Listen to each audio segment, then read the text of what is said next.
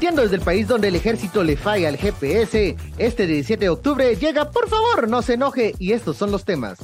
Malacatán, trágica jornada se vive en aquel municipio donde capturados podrían tener vínculos con autoridades locales. Renuncia el ministro de Gobernación en medio de petición de Consuelo Porras, que buscaba su destitución por no incrementar medidas de presión contra manifestantes. Totonicapán en resistencia, elementos del ejército quedaron retenidos en esa localidad entre señalamientos de los pobladores. Todo esto te lo contamos, pero por favor, no se enoje. Bueno, ya estamos. este... No te falló el GPS a vos. Este 17 de octubre, sí, mediodía, es momento de iniciar esta emisión de Por favor no se enoje, la actualización informativa y tenemos eh, también la participación, siempre tengo el gusto de contar con, eh, el, comentario y el análisis de Kike Doy. ¿Qué tal, Kike? ¿Cómo estás? Mr. Ben a vos sí no te falla el GPS, ¿verdad? Pues me desubico eh, por momentos, pero no, no, no, no como el ejército, ¿verdad? Que suponemos que. No terminás frente a la casa de Luis Pacheco en Toto. Ajá, por, por cosas del destino, ¿verdad? Y casualidades de la vida. lo, malo es que mm, tal vez el GPS también les falló en, mm, en decirles o, advertirles que en Totonicapán, pues la gente es muy organizada. Entonces, ahí hay un GPS que funciona aún mejor vamos a hablar de todos esos temas hoy. Vamos a hablar de ese tema. Pero trasladémonos a Malacatán, donde, a ver, información que ha, eh, que se ha, salido últimamente, nos parece que nos que hay cierta desinformación alrededor de lo que está pasando en Malacatán. Pero vamos a la información oficial, la que se ha, eh, la que ha emanado de los de las fuentes oficiales. Hasta el momento hay 11 detenidos eh, dos personas heridas y una persona que perdió la vida, según los bomberos voluntarios de aquella localidad, luego de que se diera un enfrentamiento entre personas eh, armadas eh, que buscaban desalojar de hecho, desalojaron ese bloqueo ubicado en, Malacatán. La primera versión decía que eran mm, pobladores, pero luego eh, redes, en, videos en redes sociales y alguna información de vecinos, pues daba cuenta de que habían sido atacantes que iban que se dirigían estrictamente a liberar el bloqueo con uso de armas y uso de fuerza. iban en tres vehículos, también estos vehículos fueron incautados por las autoridades. Y aquí, ojo, era lo que hablábamos ayer, creo que es importante resaltar la presencia de la PNC, quienes fueron los que detuvieron a, estas personas, pero también hay señalamientos de que una patrulla los venía custodiando, los venía, les venía como que mm, haciéndoles, haciéndole la, el favor de, cuidarlos. Esta autopatrulla fue incendiada por los vecinos del lugar y esto es lo que se sabe de Malacatán. En este momento están dando conferencia en los 48 cantones y autoridades ancestrales y se están refiriendo al tema de, de San Marcos. Ellos lamentan que siempre San Marcos pues pierde, pierde vidas, ¿no? Es, trágica, de esta forma trágica, cuando hay manifestaciones y le piden al Ministerio Público que acelere las investigaciones y dé con los responsables de eh, la muerte de una persona ya. Eh, esta es la información oficial. ¿Cómo esto ves? esto se vincula mucho en algo que hemos hablado antes y es que las estructuras de alcaldes, eh, en muchas de las áreas fronterizas, tanto del lado de México como del lado de El Salvador, incluso la parte eh, con Honduras, son estructuras de alcaldes vinculados o financiados por estructuras de crimen organizado. De hecho, en Tecunumán, en la, en la frontera en sí, está, eh, estaba Pocho Zúñiga, eh, quien fue llevado a Estados Unidos, murió en Estados Unidos de cáncer, si mal no me recuerdo, y la hija ganó después la alcaldía, pero la mayoría de las alcaldías entre Malacatán y la, y la frontera, ahí está Ocos, ahí está el área obviamente está la Blanca, hay cuatro o cinco municipios más en el área, más todo lo que está de ahí hacia arriba, hacia Huehue, eh, son áreas que están copadas ya por, por alcaldes vinculados al narcotráfico, al crimen organizado, y obviamente eso implica mucha gente armada. Pero en este caso se vincula que estas 11 personas capturadas, los vehículos son vinculados al candidato alcalde, perdón, al alcalde electo eh, para el área de Ocos, eh, candidato alcalde electo por Vamos. Eh, y entonces la patrulla, que, porque hay un par de videos donde justamente, justo cuando es la balacera, salen los, los vehículos con una patrulla adelante y una atrás. Eran dos patrullas. Y no es que los fueran persiguiendo, los iban protegiendo. Después, las mismas redes sociales, vecinos del área que estuvieron filmando y tomando fotografía, resulta en una actuación de la PNC última actuación del ministro de Gobernación, que vamos a hablar de ese tema después, donde capturan a esta gente y se les vincula, están las armas, están los vehículos, están las fotografías, están las tomas. Es una gente que llegó a, desalojar, pero con lujo de fuerza, disparando y yo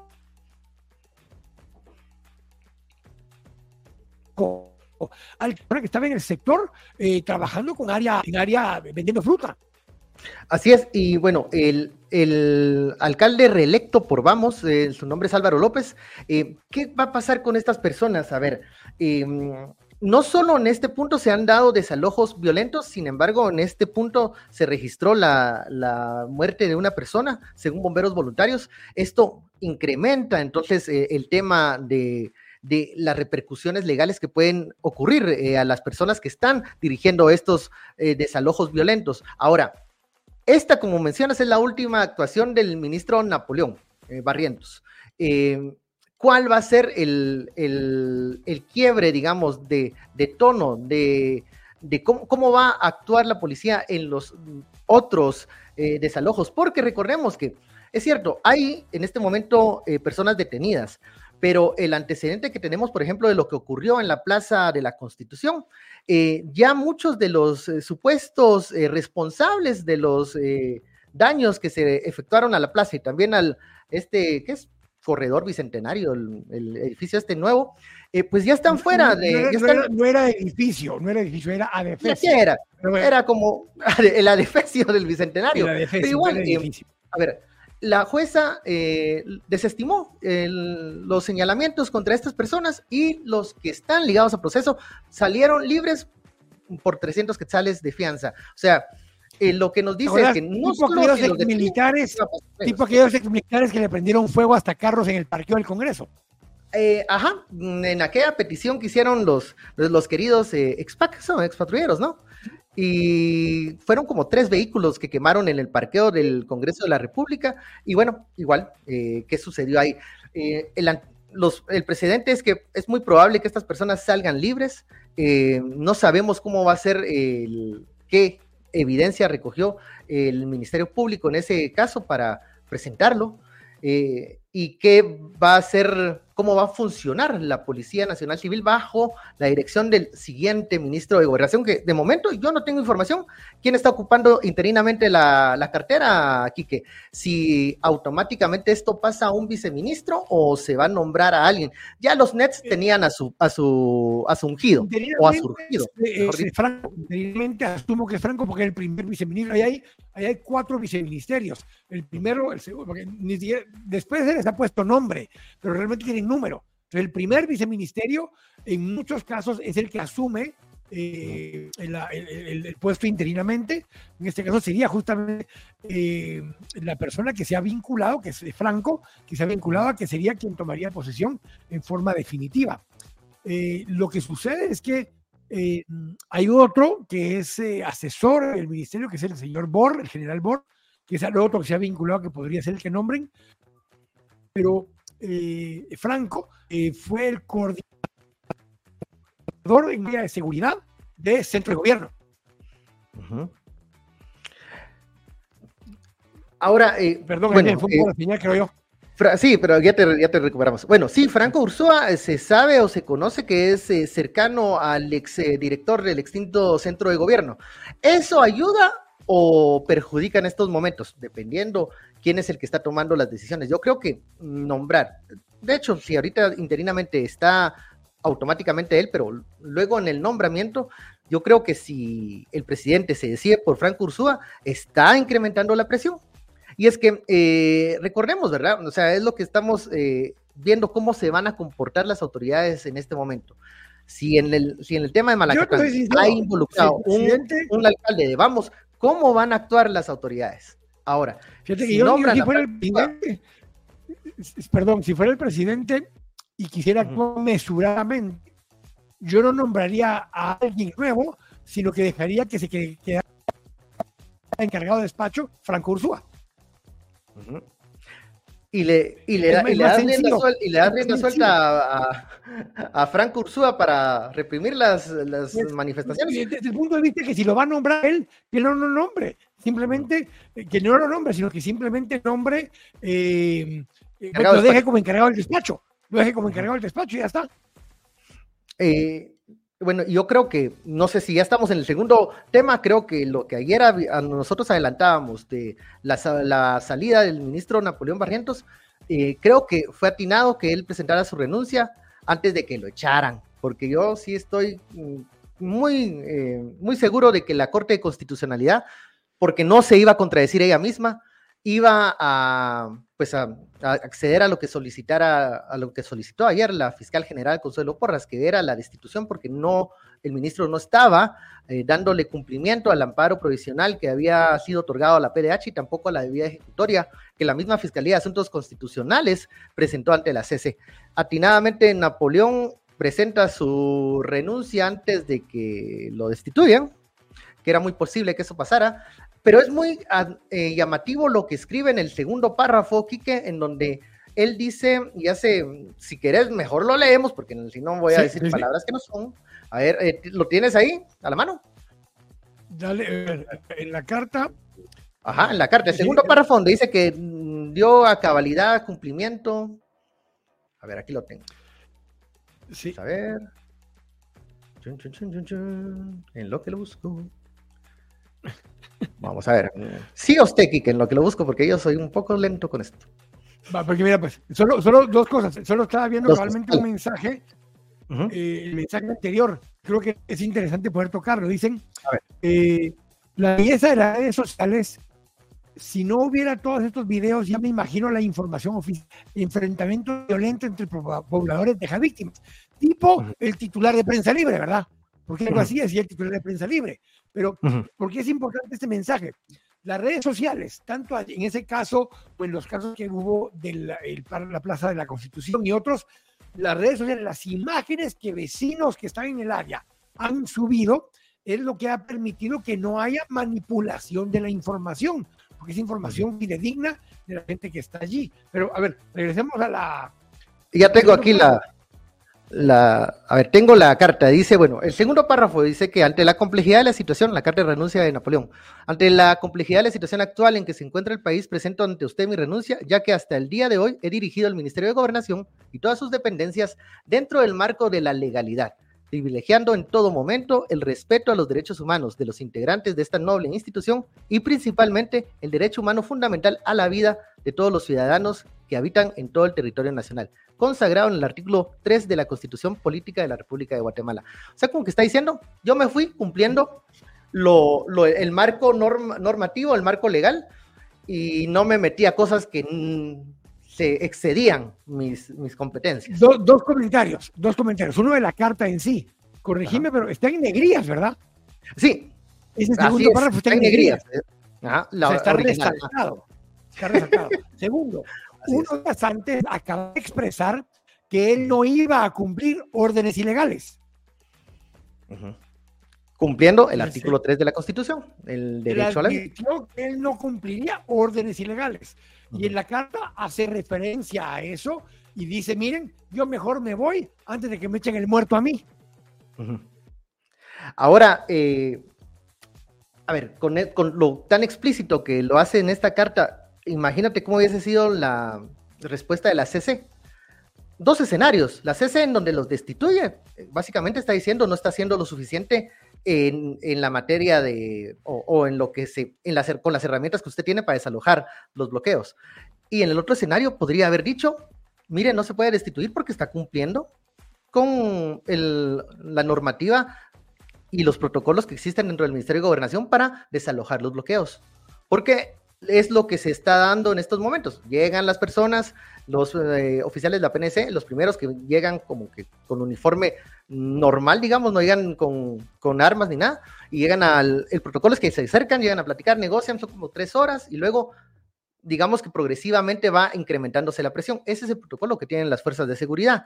Eh, la CC bien podría haber dicho, miren, no hay razón de una destitución porque sí está cumpliendo con lo que nosotros estipulamos, lo que nosotros resolvimos. La otra cara de la moneda hubiese sido que hubiese destituido a, Napoleón y ahí sí, implícitamente, explícitamente, mejor dicho, está ordenando incrementar la presión para disolver las manifestaciones. Eso hubiese sido una prueba dura para la Corte de Constitucionalidad y una salvada que le dio Napoleón Barrientos a los señores magistrados.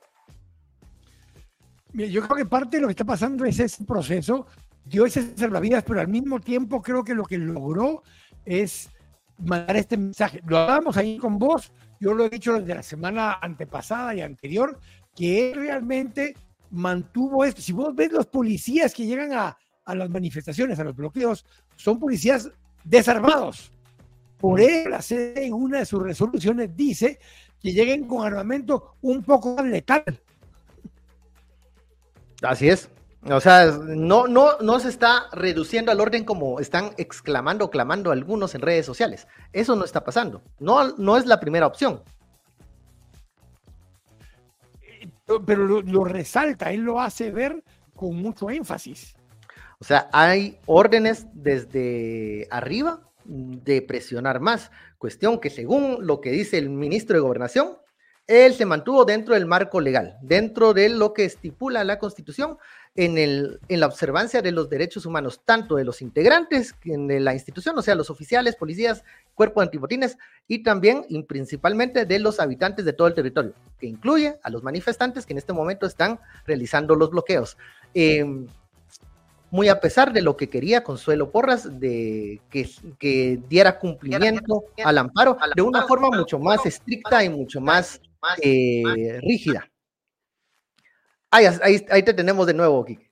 Sí, me, me, tuve que cambiar, estaba teniendo un poquito más de, de problema. Creo que ahí está mejor. ahí está, ahí te escuchamos re bien. Sí, te escuchamos re bien. Mira, el, el, el, esquema es que eh, hacían dos preguntas, además de lo que vos estás diciendo. Preguntaban que si creemos que van a que se va a empezar a debilitar el gobierno porque empiezan a renunciar varios más. Ah, más salidas, dices. Yo sí creo que hay un par de ministros que van a empezar a tener dudas de qué hacer y en qué momento les valdrá la pena retirarse, digamos, de lo que sería eh, gobierno, de lo que sería gobierno para evitar estar vinculados a lo que empiece a suceder. Ahora, eso implicaría que ya haya varios ministros que a sospechar esto no va a terminar bien. Sí, no, y es, a ver, y, ministros que, que, tendrían que estar en el ojo del huracán, o sea, como el ministro de Gobernación. Eh, no todos están en esta, en esta, con este nivel de presión. Y como estamos a tres meses de, del cambio, esperemos, porque así lo manda la Constitución y, y, el, y el, orden, el orden legal, que hay un cambio de, una transición de mando. Entonces, ¿qué funcionario va a estar dispuesto a estos tres meses jugársela de esa manera? O sea, mm, veíamos y lo hablamos totalmente diferente porque este es un comisionado del Congreso, el procurador de los derechos humanos también tiene que tener más cintura porque él, a diferencia de algunos funcionarios del, del gabinete, que ya terminan en tres meses, él tiene aún unos tres años por ahí de mandato al frente de la PDH, con otro ejecutivo. Entonces, por eso vimos cómo eh, Córdoba ha cambiado el discurso, ha manejado el discurso de una manera de no pelearse con, el, con las autoridades actuales, pero tampoco lo hemos visto eh, refrendando eh, la disolución con la fuerza de los, de los desalojos. Claro que ha estado con la narrativa del derecho a la libre locomoción y bla, bla, pero no se ha decantado por uno de los dos bandos, porque él automáticamente el otro año tiene que lidiar con otro ejecutivo, con otro Congreso de la República, y por eso vemos que están cambiando sus, sus tonos. Pero en cuestión de gobernación, gobernación no tenía otra alternativa, o incrementaba la presión, pero las repercusiones legales y las responsabilidades legales caían solo sobre eh, Napoleón Barrientos. Pues que lo hablamos justamente el lunes, cuando hablábamos de que yo no veía en qué momento el ministro Napoleón a, a, a mandar a que hubiera un muerto. Este muerto se lo digo, y no que iba a tomar acciones Uy, acabo de perder aquí, que, pero bueno, estábamos hablando del tema del el cambio en, el, en gobernación. De nuevo ahí lo tenemos en, y no hemos... Uh, ah, ya te escucho, ya te escucho otra vez. Perdón, entonces decía que... no, dale. tienen que poder ver que está buscando el ministro no cae con,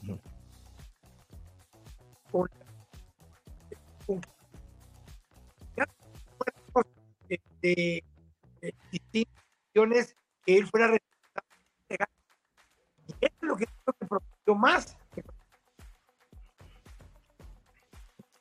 A lo último no te pude escuchar, pero ahora sí ya te, ya te escucho bien, Kike. Perdón, se me está yendo aquí. Ahora sí. El internet, pero ahí estamos de nuevo. Sí, pero, pero te creo que lo que está más preocupado Napoleón era contra proteger cumplir orden que lo fuera riesgo a él el día de mañana a verse vinculado a muerto o verse vinculado a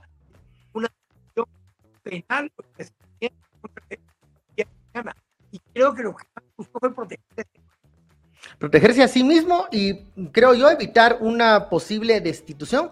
Tenemos en, el, en la memoria colectiva, creo que la última destitución que fue ordenada por la Corte Constitucionalidad fue la de Bienvenido Argueta, ministro de Educación durante el gobierno de Álvaro Colón. Esto por el tema de la, eh, bueno, la información de los listados famosos de mi familia Progresa, que ellos eh, aducían que tenía eh, cierta secretividad, que no se podía pues revelar estos datos y mm, por peticiones de diputados del Congreso de la República y otras personas, otros sectores, eh, pues la Corte, la CC, eh, ordenó que eh, el ministro no estaba dando cumplimiento a una resolución que ellos habían ordenado, por lo tanto, lo tenían que destituir. Napoleón se evita eso, se protege. Ahora, algo que sí me llama la atención es que con, con esta renuncia que sucede antes de que llegase una posible destitución solicitada por la fiscal general, Consuelo Porras.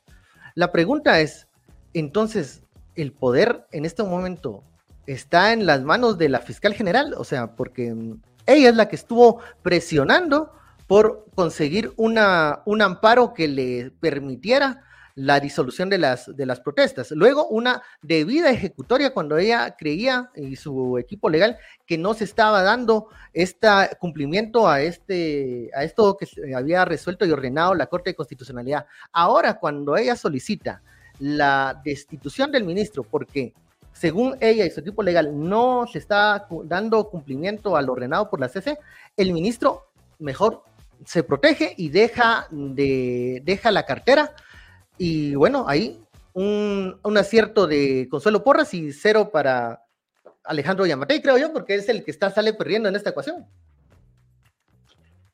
Mira, el presidente creo, que, lo que, lo que termina pasando es que él tiene más preocupación de, perdón, ahí está, tiene más preocupación de lo que le puede pasar en el futuro que el puesto en particular. Pero, pero yo sí veo un... De, la cámara. Ahí está. Vamos a hacerlo con audio. Hazlo con audio, probemos hacerlo con audio, a ver cómo, cómo sale. Eso, te, eso va a facilitar, creo yo. Perdón, jóvenes, eh, que nos están viendo. Pena, no pena. Hoy sí, hoy sí hay, hay intervención. Ahí estamos, démosle. Decías, Quique. Decía, perdón, eh, que la, lo que yo veo es que él prefirió protegerse todo el tiempo que estuvo en el cargo de exponerse a lo que él ya había entendido podía ser un problema de largo plazo.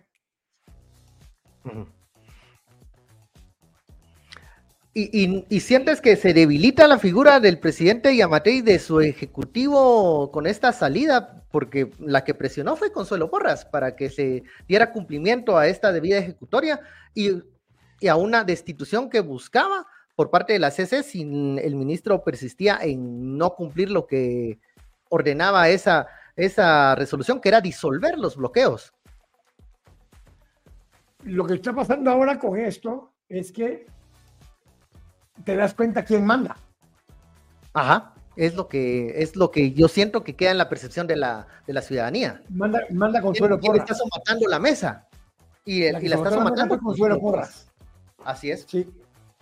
O sea, Fue agresivamente a sacudir la mesa, puso sus condiciones y ya no está preguntando si están de acuerdo o no, y asumimos, que es lo que no pudimos ver, que la CC le iba a dar la razón a él. Creo que, que era lo más probable, eh, aún se tuviera el escenario en donde se dijera, dijeran los magistrados que sí se estaba dando cumplimiento al, al amparo, eh, era muy probable que sí se accediera a esta destitución.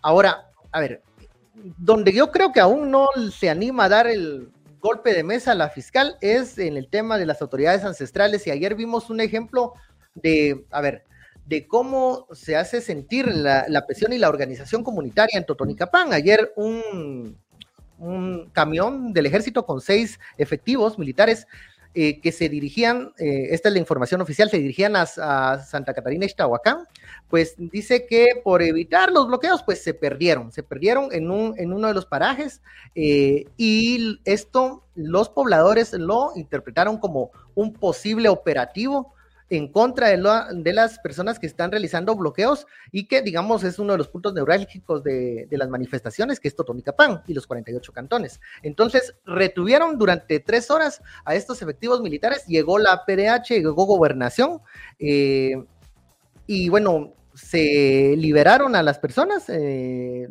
hubo dos momentos de, donde se estuvieron retenidos, pero donde te demuestra que eh, Totonicapán y, y, el, y lo que se vive, el ambiente que se vive en aquel municipio, aquel departamento, eh, es, es, diferente. Hay una organización muy, muy bien eh, coordinada y creo que allí es difícil que haya un, un, somatón de mesa. Es más, ahora eh, las autoridades ancestrales han accedido a la reunión con la fiscal general, pero ponen condiciones, no que sean en, en Gerona, sino en el Palacio Nacional, eh, se dé acceso a los medios de comunicación y que va a ir un representante de cada una de las, de los, de las alcaldías indígenas. Eh, no sabemos si, si, Ángel Pineda, que es el fiscal de facto en este momento, que es el que está respondiendo todas estas comunicaciones, eh, van a acceder a esta cita que sería miércoles 18 de octubre a las 8 de la mañana en el Palacio Nacional. Esa es la propuesta de 48 cantones y autoridades ancestrales y veremos qué eh, responde eh, el MP. Eh, ¿Cómo ves el tema de, de Totonicapán y de, y de la reunión de mañana? Yo creo, ven que, que es otra muestra de la, de la fuerza, que no solo es 48 cantones, son los liderazgos de todas las organizaciones ancestrales que están mostrando, uno, unidad y coordinación, dos, que no están jugando, que están planteando temas muy serios, tres, en la carta que hacen mención, eh, mencionan otras cosas, hacen ver que es mentira lo que la fiscal general dice, que no han permitido acceso al personal porque ha estado libre el acceso, plantean ellos, que quienes optaron por irse, de hecho se fueron al edificio ahí en Diagonal 6 y tiene extinción de dominio, em, donde estaba antes el Banco de la República, se fueron allí a instalar para no estar en Gerona. Pero lo que ellos han reiterado es que lo que dice la fiscal es mentira insisten que ella es el problema y que mientras ella siga en el cargo, esto no se va a solucionar. Han sido tajantes, contundentes y muy claros con esos mensajes.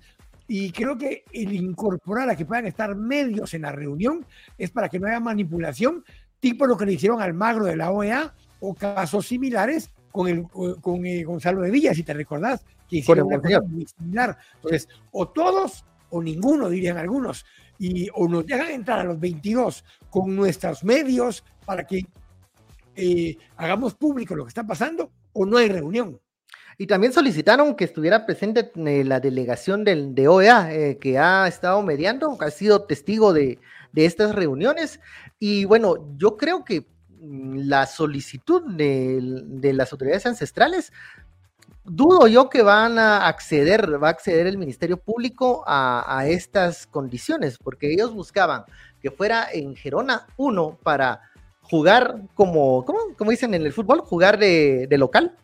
Y aparte, liberar eh, las instalaciones, lo que decían ellos, que estaban eh, siendo eh, secuestradas y cooptadas. Respuesta que hace las autoridades ancestrales que dicen, mire, la utilización de ese lenguaje y el decir que nosotros estamos secuestrando, cooptando una entrada o manteniendo secuestradas algunas instituciones, es cabalmente el tema de criminalizarnos y de mantener el lenguaje no en una vía de la negociación, sino en una vía de la confrontación. Y yo creo que el MP ha optado por la confrontación como su estrategia, ya en esta semana se habla mucho de que eh, van a citar a conferencia o van a publicar algún video con algún caso nuevo eh, eh, que incrementaría más la presión a, este, a esta coyuntura de crisis institucional que tenemos en este momento. ¿Crees que va a decir que sí el MP? Yo creo que no van a aceptar esas condiciones, pero hay una cosa adicional. no solo no las van a aceptar, pero fíjate que ya incluso se habla de una acción contra alguien que se identificó a sí mismo como algún líder de 48 cantones, creo, porque yo no lo vi. Él es de Quiché realmente, y fue el que mencionó en un video que sí, que sacan la plata de los bancos, que no sé qué, y ahora están tratando de criminalizar que es responsabilidad de 48 cantones del delito de pánico financiero. y aquí hay un, Sí. Eso, eso es, eso es una, una, figura legal muy complicada y muy, muy, hay que, hay que, hay que tocarla con, con guantes de seda, Kike. Pero, pero, el tema, Ben, es que siguen creyendo o insistiendo que los delitos los cometen instituciones y los delitos los cometen personas.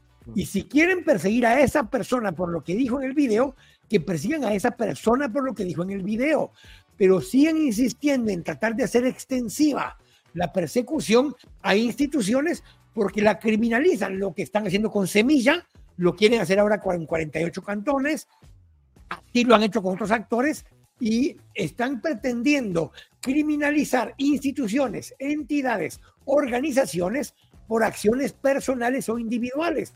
Y eso no es así. No pueden seguir. No me. A ver, no, no me cabría una menor duda de que la próxima acción es aplicar el artículo 82 de la ley contra la delincuencia organizada a 48 cantones y a las organizaciones ancestrales por añadidura. Entonces van a empezar a criminalizar estas estructuras usando la misma legislación de crimen contra la delincuencia organizada para ir cerrando instituciones o, sorpresa, igual lo que hacen en Venezuela, igual lo que, lo que hacen en Nicaragua, y es empezar a usar las leyes para cerrar las instituciones de oposición. Con el visto bueno de la Corte de Constitucionalidad, que recordemos, eh, no, no dio lugar a la acción de inconstitucionalidad del cabal del artículo 82 de la ley contra la delincuencia organizada. Entonces, volvería a repetirse el guion eh, nuevamente y vemos que no hay, yo creo que aquí el diálogo realmente, aunque hay iniciativas de seguirlo pues avanzando, pareciera que está en un punto muerto, porque las acciones te dicen todo lo contrario de una, de una actitud de, negociar, de acercarse al, al, otro bando, de escucharlo y no de criminalizarlo. Si vas con intenciones de criminalizarlo por delante, es muy poco probable que dé resultados un diálogo porque hay desconfianza. Y esto es lo que se está manejando en este momento. Hay mucha desconfianza de, de qué es lo que el Ministerio Público realmente quiere a lo que realmente está haciendo. Hay una disonancia ahí muy fuerte. Cerremos el círculo con el mensaje de Alma Catalán. Dice, ¿y cómo el MP sí pudo solicitar la renuncia del ministro de Gobernación y Yamatei no es capaz de solicitar la renuncia de doña Consuelo? Eh, aquí viene un poco el tema, es el tema de voluntad política, ¿verdad? De mm. tener los huevos para hacer las cosas que se necesitan hacer y eh, quien más voluntad política le ha faltado, lo insisto, lo reitero, es no solo el presidente, pero a la Corte de Constitucionalidad. Ha tenido más de 11 ocasiones en distintas acciones que hay interpuestas ante la CC, donde pudo haber cerrado ya el, libro y decir, miren, en definitiva, no hasta hoy, en definitiva, los electos que tienen credenciales toman en posesión el 14 o el 15 de enero, según su cargo, sin dudas, sin eh, preguntas, sin eh, insinuaciones. Si ellos cierran esa puerta de una vez por todas en cualquiera de las acciones o eh, resuelven el tema de la competencia diciéndole al MP, dejen de estar chingando con temas electorales cuando lo que están persiguiendo es una cosa penal, si aclararan cualquiera de las 11 eh, acciones que tienen sobre su escritorio de forma definitiva y contundente, esto se termina. Pero no lo han querido hacer y no sé si es porque le tienen miedo a Doña Consuelo, le tienen miedo al muchachito o le tienen miedo a la Cuco, no sé a quién, pero algo los tiene detenidos. Yo creo que le tienen miedo a, la señora Engerona todavía y lo de y, este, esta presión que hizo para destituir a Napoleón lo, lo pone de manifiesto. Eh, bueno, estamos llegando ya al final de esta media hora de actualización informativa. Y perdón con la del internet a, mí me ha pasado. Es el internet más rápido, aparentemente. No es el internet más rápido, aparentemente, ni el mejor. Pero no, creo que ahí nos están haciendo eh, publicidad engañosa, creo yo.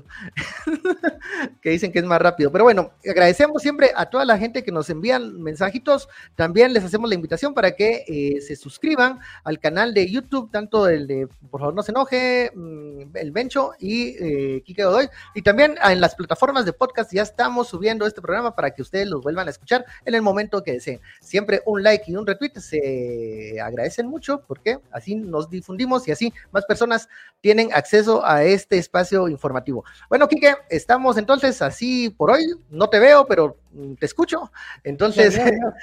listos para mañana y esperamos a ver qué pasa y, quién va a ser el encargado del despacho. Y bueno, a la señora Consuelo Porras, ya deje de estar matando la mesa, hombre. Por favor, no se enoje, señora ya, ya están caminando las cosas a su, a su antojo, al parecer, en el Ejecutivo. Y más podría ser si entra Borbi y Escas en vez de, de, Franco. Pudiese ser, sería interesante si es otra, otro nombre y no el que quiere la porra. Vamos a ver qué pasa. Muy bien, bueno, entonces estamos eh, con esto hoy y seguimos para mañana. Vamos a estar siempre al mediodía. Nos vemos, Quique. Chao. Bueno, feliz tarde.